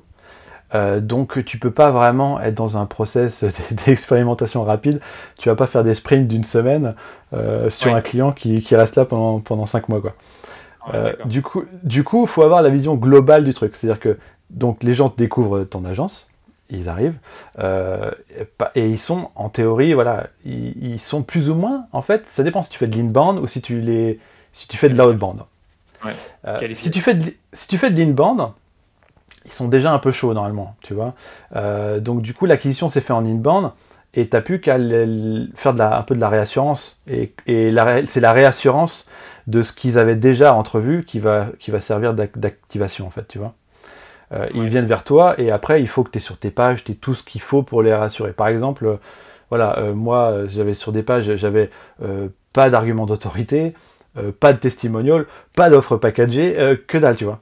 Bon, voilà, ça, niveau activation, c'est pas génial, tu vois. C'est que tu as tiré beaucoup de trafic, enfin, tu as tiré du trafic sur ton site grâce à ta chaîne YouTube ou grâce à ton podcast. Donc, tu avais des prospects potentiels, mais à l'étape où justement ils voulaient te contacter, donc l'activation, si je dis pas de bêtises. Enfin, en fait, il te contacte. En fait, il te contacte, c'est l'acquisition. Oui, mais après, il faut après, après, ils rentrent dans une sorte de process, tu vois. Et il faut que dans ce process, ils, tout, les, toutes leurs euh, leurs questions soient levées, tu vois. Il faut que tu règles tous les problèmes un par un et que tu les rassures et que voilà, qu'ils soient rassurés pour aller plus loin, quoi, tu vois. C'est ça, donc briser les objections. Mais c'est vrai que je me suis mal exprimé. Donc, en gros, freelance, agence, on fait de l'acquisition, c'est naturel, on envoie du trafic sur le site, on essaie de générer des prospects. À ce moment-là, ces prospects-là, ils arrivent dans un pipe et tu vas essayer de, euh, soit tu leur parles ou soit ils visitent des pages spécifiques ou ils remplissent des questionnaires pour voir si tu peux leur apporter, leur apporter quelque chose. et tu vois, moi, ça, alors moi, ça peut être vu comme, enfin, de mon point de, enfin, pour moi, ça peut être vu comme une stratégie. C'est-à-dire que euh, moi, je vais pas forcément, enfin, je, je cherche pas spécialement de clients, tu vois. Donc, du coup, euh, je, vais m'en servir comme filtre. C'est-à-dire que ceux qui vont, euh, ceux qui vont quand même à, avancer, je vais pas optimiser cette activation parce que je vais pouvoir filtrer euh, justement les clients les plus motivés, en fait, tu vois.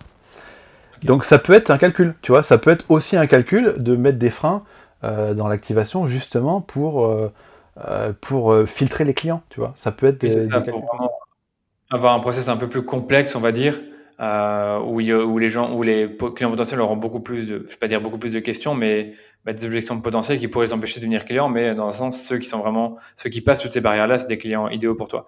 Ouais, moi, je j'avoue que on pourra en parler, mais on en parlera même après. C'est comment optimiser tout ce process-là. C'est vrai qu'une fois que tu as compris le framework art, bah, comment tu le modélises, comment tu optimises.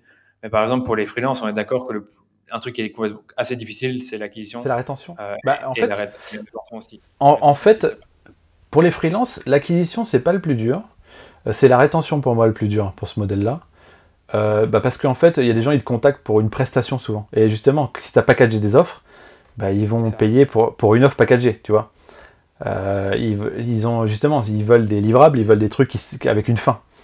Euh, du coup, toi, ton problème, c'est comment tu vas faire pour euh, qu'ils continuent à être tes clients. Donc là, il n'y a pas de secret. En fait, il faut leur, leur apporter une expérience client euh, dantesque. Voilà, il faut que ce soit génial. Et il faut que tu aies prévu, du coup, en amont, d'autres offres packagées qui sont connexes, en fait. Parce que du coup, une fois qu'ils sont tellement contents d'avoir vu ça, et même des fois, tu as dû le rencontrer plein de fois, des gens ils disent Ah, j'adore travailler avec vous, est-ce que euh, vous, vous faites pas ça en plus? Et toi tu leur dis Bah non, je fais pas ça, tu vois.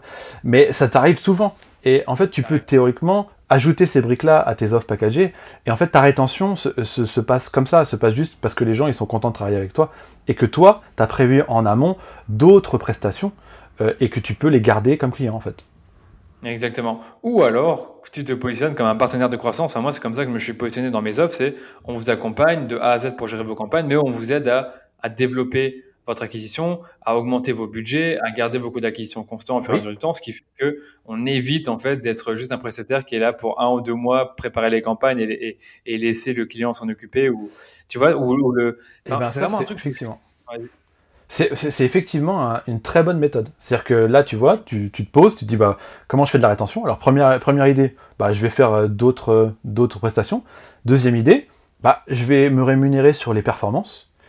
Et euh, du coup, je vais leur proposer continuellement des, des, euh, des, nouvelles solutions, des nouvelles possibilités pour augmenter. Et du coup, tu vas grossir en même temps qu'eux. Et tu vas même grossir tes revenus avec eux en même temps. c'est aussi une très bonne idée. Ouais. Mmh, c'est vraiment ça. Moi, j'aime bien me dire que chaque mois, c'est une nouvelle, euh, bah, c'est quelque chose de nouveau qui arrive avec le client, qu'on doit toujours montrer notre valeur chaque mois et qu'on peut pas juste, euh, une fois que le client est là depuis trois mois, qu'on se tourne les pouces et on laisse tourner les campagnes, on fait plus rien. Non, on montre toujours qu'on améliore notre service. Et sincèrement, je le crois vraiment. Donc, euh, après, c'est vrai que d'un business à l'autre, en tant que freelance, on sait que c'est pas facile. Donc, on sait que parfois le client vient juste pour une prestation, il vient juste pour, je sais pas moi, acheter 10 articles de blog. Après, il faut lui revendre autre chose. Peut-être, euh, mettons tu as fait des articles de blog, tu vas peut-être lui vendre euh, de l'acquisition, du trafic, euh, une optimisation SEO. Donc c'est vrai que c'est parfois pas facile, surtout quand bah, on a des prestations qui sont moins récurrentes, comme celle que j'ai, qui est plus facile, c'est la gestion de campagne. Mais tu vois, le problème, le problème peut être dans le produit également. C'est-à-dire que, en fait, dans ton type d'activité et dans le produit que tu as développé, tu peux créer toi-même des problèmes dans le framework R. C'est-à-dire que si tu, si tu proposes une offre packagée euh, de, création de 10 articles de blog, bah, tu vas attirer des gens qui potentiellement euh, vont te demander ça et se barrer, tu vois. Et c'est-à-dire que tu crées toi-même les problèmes euh, que tu essaies de résoudre d'après. Et, et d'ailleurs, c'est valable pour tous les types de business. C'est-à-dire que le, le SaaS B2B, pourquoi il y a des mecs qui veulent faire que des SaaS B2B bah parce que en fait, parce que c'est un abonnement. Et, en fait, c'est dans le choix de ton business, c'est-à-dire que dans le choix de ton business, tu sais déjà les problèmes que tu vas avoir en marketing, en gross marketing. Les mecs qui font, qui veulent faire que les SaaS B2B, c'est parce que eux, ils ont en fait euh, une étape en moins dans le framework A. C'est-à-dire qu'ils ont AA, RR. Le, la rétention est réglée déjà. Elle est automatique, elle est quasiment réglée. Mais c'est vrai que tu prends par exemple un business e-commerce qui cartonne, Yann, c'est euh, euh, dollar, dollar Shave Club, ouais, ça s'appelle comme ça. ils t'envoient des lames de rasoir tous les mois et tu payes ton abonnement, mais c'est trop marrant, quoi. Ils ont, c'est une fois que tu un client, c'est à l'infini. Il doit toujours, il doit toujours se raser. Donc c'est, je trouve ça génial. Ouais. Mais alors tu, tu vois, ce, ce business-là, la barrière à l'entrée, qu'est-ce qui empêche un autre business d'arriver et de faire la même chose? C'est le branding. Euh, ouais, le branding est tellement Le branding de Dollar Chef Club, avec ça, enfin, j'invite tout le monde qui écoute ce, ce, podcast à regarder la vidéo qui est hyper marrante. Euh, quand ils sont arrivés, ben voilà, ils avaient un branding très différenciant. Ils avaient très bien travaillé leur, euh, leur MVB, là on peut le dire parce qu'on peut l'identifier. Le fameux ennemi, le fameux ennemi de. C'est Gillette, voilà. Euh, Exactement. Et en fait, du coup, et même dans le, le, le logo, tu un, le club, c'est euh, Dollar Chef Club, tu as un truc un peu genre confédération avec les, les, trucs et tout. Enfin, vraiment, tu as l'impression d'appartenir à quelque chose, appartenir à une communauté. C'est énorme, c'est énorme. Et c'est ça, à mon avis, c'est ça le, leur plus gros levier de, croissance et de rétention. C'est le branding. Mais bon, euh, tu vois, c'est pas scraper LinkedIn. Quoi. Ouais, on est totalement d'accord.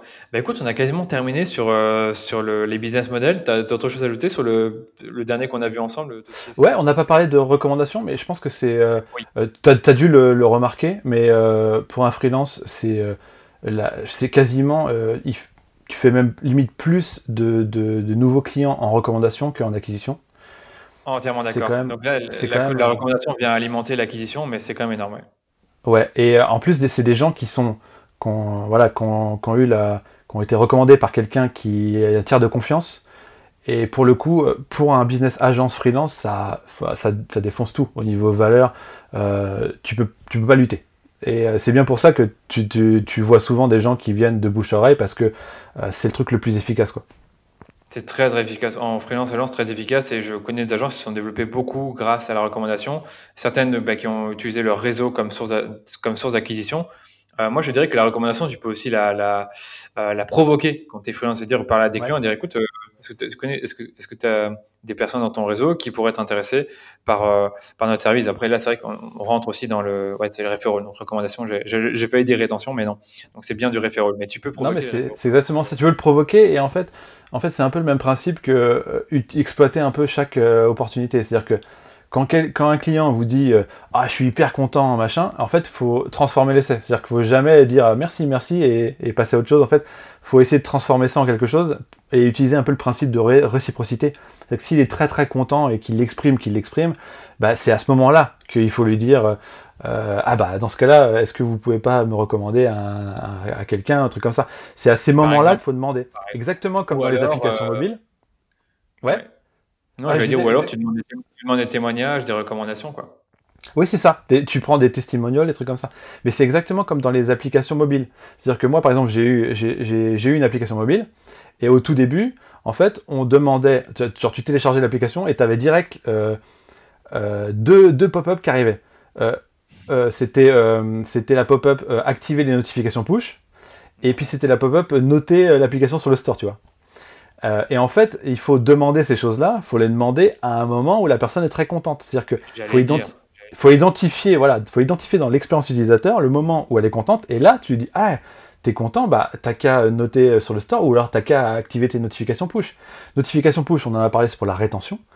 Et euh, les notes sur le store, bah, c'est pour euh, augmenter le, passage de visite du store à téléchargement. Donc c'est pour une des deux étapes de l'acquisition. J'allais dire, ouais, c'est vrai que là, dans ce cas-là, c'était, pour ceux qui nous écoutent, c'était pas le bon moment de, faire ces notifications-là, parce que c'était pas approprié au bon moment. Pas du tout. tu, peux être sûr que les... tu peux être sûr que les gens ils disent non en direct. C'est-à-dire que tu, tu, télécharges l'appli, tu as direct la pop-up active tes notifications push, je, te dis non. Ah, c'est sûr, je sais même pas pourquoi je ferais ça, quoi. Mais exactement, mais il y a plein d'applications où ils vont te demander ah tu es content de ton expérience, ou alors tu viens de terminer, euh, je sais pas, un, achat ou tu viens de réserver un Uber, ben il va te dire à quel point êtes-vous content de votre expérience, il va dire ben très content, puis après il va dire laissez-moi une note sur, sur, sur iTunes, et là c'est pertinent de le faire. Ouais, c'est ça, exactement. Et on en revient toujours à l'empathie. Tu te faut se mettre à la place des gens. C'est-à-dire qu'il faut, faut, faut, pas envoyer des, des demandes de trucs euh, au mauvais moment, quoi. Mm. Écoute, ouais, on a fait le tour sur ce framework, c'était, c'était, passionnant. Honnêtement, c'était passionnant. C'est vrai qu'on pourrait, comme tu dis, en discuter pendant des heures. De toute façon, à la fin de l'épisode, je dirais à, nos auditeurs où est-ce qu'ils peuvent te retrouver, toi et tes analyses. Mais avant de te quitter, je vais te demander, comment est-ce que une personne comme, vraiment qui n'est pas forcément growth marketer peut s'approprier ce framework art et impliquer ses équipes dans l'optimisation de la croissance de sa boîte? Donc, c'est-à-dire, euh, est-ce qu'il, comme tu disais, c'est pas forcément quelque chose qui s'applique de manière linéaire? Tu as dit aussi qu'il fallait identifier des métriques à chaque étape, mais qu'il fallait aussi euh, trouver une sorte de North Star, si j'ai bien compris. Est-ce, que tu as deux, trois conseils là pour appliquer ce framework qui est quand même honnêtement hyper euh, solide? Bah, En fait, je dirais, je, ne reconseillerais pas d'aller vraiment dans le dans les, concepts les plus compliqués euh, euh, dans un premier temps. Dans un premier temps, euh, je, dans un premier temps, il faut vraiment se poser pour identifier à quoi correspond quelle étape. Voilà.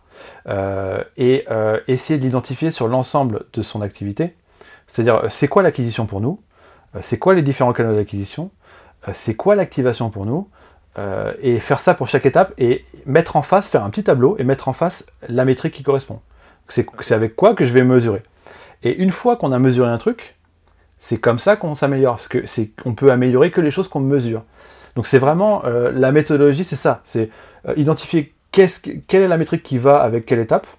Est-ce que dans vous, dans vos acquisitions, il y a trois étapes? Parce que vous avez une vidéo euh, et que vous voulez, vous faites de retargeting sur des gens qui ont regardé plus de 50% de la vidéo. Enfin, c'est autant, enfin, il y a autant de variantes que de business différents, tu vois. Donc il faut vraiment l'adapter. Et puis après, euh, une fois qu'on a identifié des métriques, et eh bien là, on peut travailler pour les améliorer. C'est ça, et en, sachant que tu l'as bien précisé, on améliore ce qui est critique. Donc, admettons que vous remarquez que votre rétention est nulle, qu'il y a un énorme, euh, ce que tu disais, le churn, c'est euh, quand les gens quittent l'abonnement, c'est ça? Voilà, s'en vont, tu optimises ça en premier, tu fais pas tout en même temps. C'est-à-dire, il faut bien préciser pour ceux qui nous écoutent, on n'optimise pas tout en même temps. C'est la règle de base de l'optimisation, c'est on optimise un truc à la fois. Et euh, ouais, moi je trouve que c'est très clair. Moi franchement, j'ai envie de le faire pour mon activité, c'est vraiment prendre ce tableau, faire chaque étape, voir tout ce qu'on fait pour l'acquisition, tout ce qu'on fait pour l'activation, la rétention, etc. Poser la fameuse métrique qui, compte le plus, ou les métriques si on a plusieurs, et après chercher des optimisations, des actions, je dirais même, à, à, à effectuer, à mettre en place pour optimiser. Enfin, moi, ça me paraît très clair. Est-ce qu'il y a autre chose que tu peux ajouter? Oui, je voudrais compliquer le truc un peu. Ah, il y a d'autres choses, bien sûr. Euh, en fait, donc j'ai évoqué tout à l'heure qu'il y avait plusieurs arts et plusieurs petits arts. Euh, si as, toi, tu as ton art de ton agence. Euh, tu as un compte Instagram, une chaîne YouTube, admettons. En fait, le, un compte Instagram peut, peut être une activité en, en tant que telle. Donc tu peux tout à fait envisager d'avoir un e-commerce avec zéro site internet, surtout depuis qu'il y a la, euh, la, fonction là, euh, checkout sur Instagram, tu vois.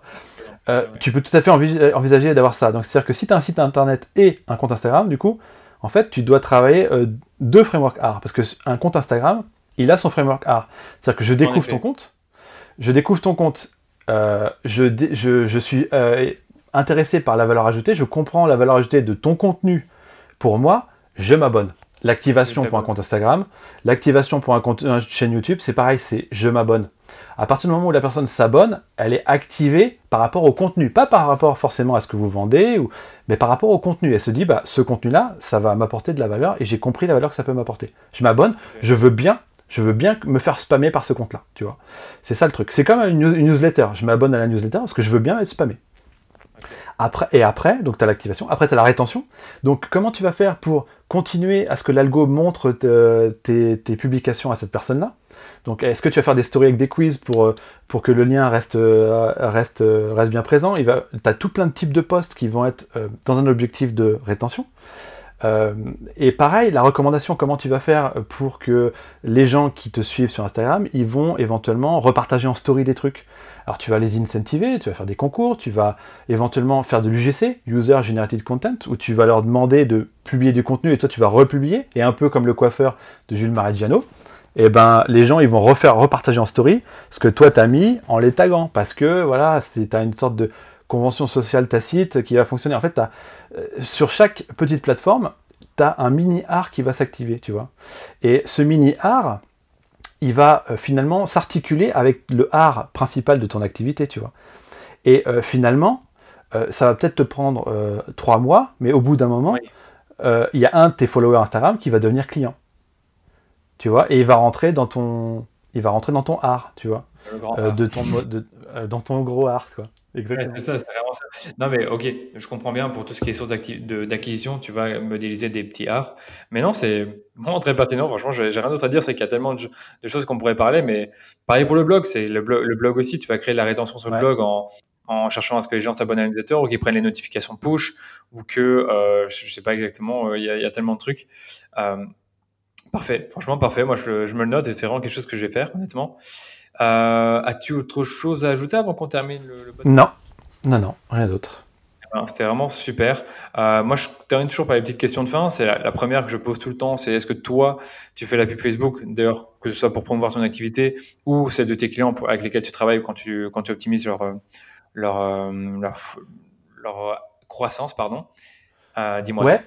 Euh, bah, en fait, je le, ça m'arrive de le faire pour des clients, effectivement. Euh, euh, comme je suis pas, un, je suis pas un, un, expert absolu, du coup, bah, je, je, passe pour forcément plus de temps que quelqu'un qui fait que ça. Mais effectivement, je le fais et je suis un peu au fait de ce qui se fait sur Facebook Ads. moi, j'utilise beaucoup ça en retargeting, principalement hein, quand même. voilà, j'ai bien conscience que quand, quand, on a une activité à démarrer à partir de zéro, c'est très utile pour euh, voilà, pour commencer à faire un peu de trafic, pour essayer de muscler ton pixel et euh, pour après pouvoir déclencher des lookalikes. En sachant que pour moi, aujourd'hui, les audiences froides Facebook Ads, c'est vraiment euh, à perte hein, quand même, il hein. faut, le savoir. si on se dit ouais, je, vends des montres, je vais, je vais, je vais, je vais viser les gens qui aiment les montres sur Facebook Ads, il y a peu de chances que ce soit rentable quand même hein, en audience froide. Donc l'idée c'est vraiment de, voilà, euh, peut-être si le business commence de, d'utiliser un peu de, trafic, de campagne de trafic, pour muscler le pixel.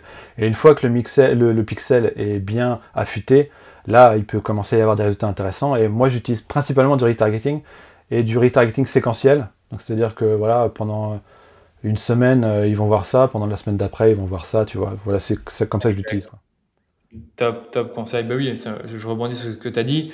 En effet, si tu démarres sur Facebook Ads, que tu n'as pas une belle marque, que bah, tu démarres aussi dans ton business et que tu espères euh, convertir des gens du, trafic froid ou tu cibles les gens par exemple qui aiment bien les montres et leur vendre une montre, ça marche très peu. Ça marche très peu ou alors tes coûts d'acquisition sont énormes, du coup tu vas pas pouvoir te rémunérer. Ce qu'on a déjà vu sur certains clients. Par contre, quand tu as une belle marque, que tu as un pixel qui fonctionne du tonnerre, tu mets ton audience comme tu veux, tu peux mettre juste les gens qui aiment bien les chaussures, ou tu mets le lookalike de, de, de, tes clients et ça marche tout seul. Sur des inconnus, ça marche quand même tout seul quand tu as euh, tout le package qui est là derrière, ouais. le bon branding, la bonne offre, euh, le beau site, euh, les belles photos, ça peut très bien marcher. Là, je parle vraiment du e-commerce. Ne vous attendez pas à ce que moi, parce que j'ai un bon pixel Facebook qui est bien, qui a beaucoup de données, que je puisse vendre des formations à 500 euros à des inconnus. Ça, on, se comprend. C'est vraiment. C'est vrai que les Facebook Ads, ça dépend vraiment de. On pourra en parler des heures aussi, mais de, de l'offre que vous avez, de votre activité, de votre pixel et de toute la stratégie qui est derrière, comme le mais, mais moi, je l'utilise. Malheureusement, je l'utilise pas assez pour moi. Je devrais, euh, notamment pour faire grossir euh, ma newsletter. Parce que moi, j'ai une newsletter qui s'appelle euh, La Grosse Semaine. Donc, je fais de la curation de contenu grosse marketing. Et en fait, je, je, vois les pubs de Noah Kagan, qui, qui, qui, lui, a juste l'objectif de grossir sa newsletter. Et je pense que son coût d'acquisition doit pas être, doit pas être fou. Et je pense que c'est une super opportunité. Et j'en vois pas tant que ça. la plupart des pubs que je vois pour de web marketer ou tout comme ça, c'est souvent pour des offres c'est rarement pour euh, une newsletter, tu vois. Et du coup, je pense qu'il y a une opportunité à faire ça. Euh, notre cher Joseph Donio de Neomedia, il le fait. Il, fait, il, promeut, beaucoup, il promeut beaucoup sa newsletter avec ah, Facebook et il m'en a déjà parlé. Il m'a dit qu'il avait des très bons résultats, qu'il utilisait carrément le, les formulaires de génération de prospects. Oui, j'ai vu ça, ouais. ouais, ouais. J'ai vu, j'ai vu qu'ils étaient, euh, qu'ils étaient bah, agréablement poussés par, par, la, par l'algo, les formulaires Facebook, ouais ils sont, ils sont poussés, mais pour une newsletter, je trouve que c'est la solution idéale. Pour un guide, je pense pas, donc pour un truc que tu télécharges, mais pour une newsletter, c'est l'idéal. Donc moi, je pense que tu devrais le faire. Euh, les coûts d'acquisition, à mon avis, ne devraient pas dépasser les 1 euro, mais moi, je le fais que en retargeting. Pourquoi? Et c'est peut-être même ce que fait Noah Kagan, parce que bon, un inconnu qui s'abonne à ton newsletter, il te connaît pas, il t'a jamais vu. Je suis pas sûr que c'est le meilleur, euh, bah, le meilleur canal pour euh, pour l'activer. Oui, tu vois ce que je veux dire? Donc moi, je fais beaucoup de retargeting et j'ai peut-être 500, un peu plus 500, 600 leads par mois avec mon retargeting. Et je mets entre 500 et 700 euros, ça dépend un peu. Ouais, non, mais ça vaut le coup. malheureusement, je le fais pas et je devrais, ouais. Oui, tu pourrais le faire. Franchement, si je te conseille, vraiment, c'est une campagne qui est evergreen, que, que tu t'as même pas touché. En plus, selon la taille de ton audience, tu mets un plus petit ou un plus grand budget. Donc, si tu as une petite audience, tu mets 3-4 euros par jour, voire même 5, et tu es tranquille, quoi. Et après, tu as toujours des nouvelles personnes qui arrivent dans, dans ton newsletter et ça reste efficace quand même. Écoute, parfait, on a fait le tour. Euh, Yann, où est-ce qu'on peut te retrouver du coup? Tu as, parlé de beaucoup de choses, euh, YouTube, newsletter, euh, site web. Dis-nous tout. Alors, je pense qu'il faut absolument s'abonner à la chaîne YouTube en mettant la cloche. Je pense que c'est primordial. Après, si vous voulez me parler en direct, LinkedIn, franchement, je suis sûr, je suis sûr, voilà, je fais ce qu'il faut, je pense qu'il ne faut pas faire forcément. Euh, c'est m'éparpiller, c'est-à-dire que vous pouvez me trouver sur Twitter, sur Facebook, sur Instagram, sur LinkedIn, euh, mais en vrai, je suis pas, je suis actif que sur LinkedIn. Euh, finalement, Twitter, j'y vais quasiment jamais. Facebook, je vais le laisser tomber parce que en, je parle en organique. Hein. En organique, je vais, ça me saoule. mais voilà, vous allez sur LinkedIn, c'est là où je suis le plus présent en fait. Ok, pour communiquer avec toi, LinkedIn, donc je vais le mettre d'office. Alors moi, je, vais donner euh, quelques petits trucs pour ceux qui nous écoutent. Premièrement, abonnez-vous vraiment à cette chaîne YouTube, elle est géniale. Et écoutez ces vidéos euh, sur Slack, Wish. Euh, la dernière sur JP était vraiment pas mal. Il y a aussi l'analyse marketing du Respire que je vais mettre qui était vraiment hyper intéressante et très poussée sur la partie branding et contenu. Donc ça, je vais te le mettre aussi. Et pareil, ah, un, et j'ai un podcast aussi.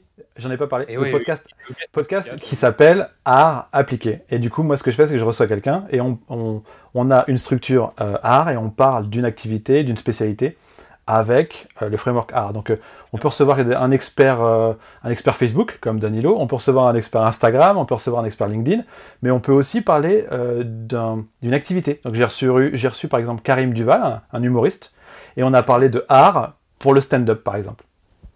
Pas simple, hein ça devait pas être ça, mais ça devait, être passionnant. Ouais, écoutez aussi le podcast Art. Je vais le mettre aussi dans les notes de l'épisode. Donc, Yann, rassure-toi, tu vas avoir beaucoup de nouveaux abonnés sur ton podcast et ta chaîne YouTube. Mais Franchement, super podcast. Je suis trop content d'avoir enregistré avec toi.